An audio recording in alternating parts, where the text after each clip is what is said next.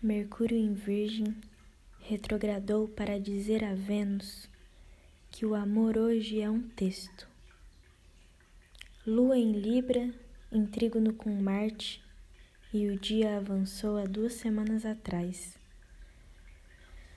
Transcrevo a voz do analista atravessando Eros, Ágape, Filo, citando a música de amor como as ramas que juntam as batatas. Convidei-o para ler Walter Benjamin em voz alta.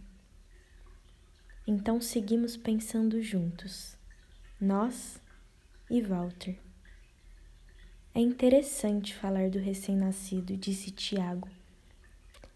Parece que está dotado de toda a capacidade do céu em si. Pois é o momento em que as coisas gravam, né? O mapa natal.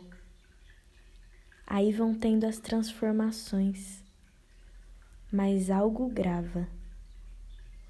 Então, é como se o recém-nascido mimetizasse as estrelas. E Walter continuou. Essa perfeita adequação à atual configuração do cosmos.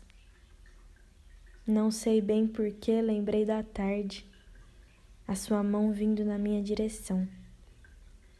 Gostei de prever o movimento, mas principalmente gostei porque ela veio devagar e ajeitou o cacho de cabelo que caía no meu olho. Algo se adequou ali no exato momento da conjunção. Gosto também da Vênus em Virgem, mesmo em condição astrológica de queda. Ela não oferece domicílio casa. Ela não se espalha e ocupa todos os espaços. É fio delicado. Amor como simples ligação.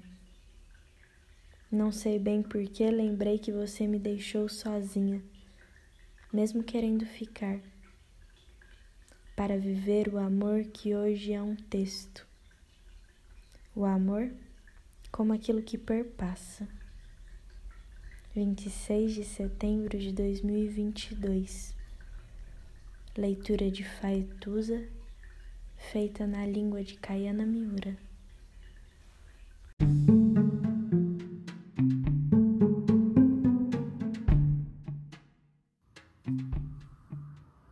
Olá, meu nome é Faituza e este é um espaço de astrologia. Eu trago aqui a leitura do céu do dia horóscopos como linguagem, tradução, preparo para o que virá, crítica e alguma poesia.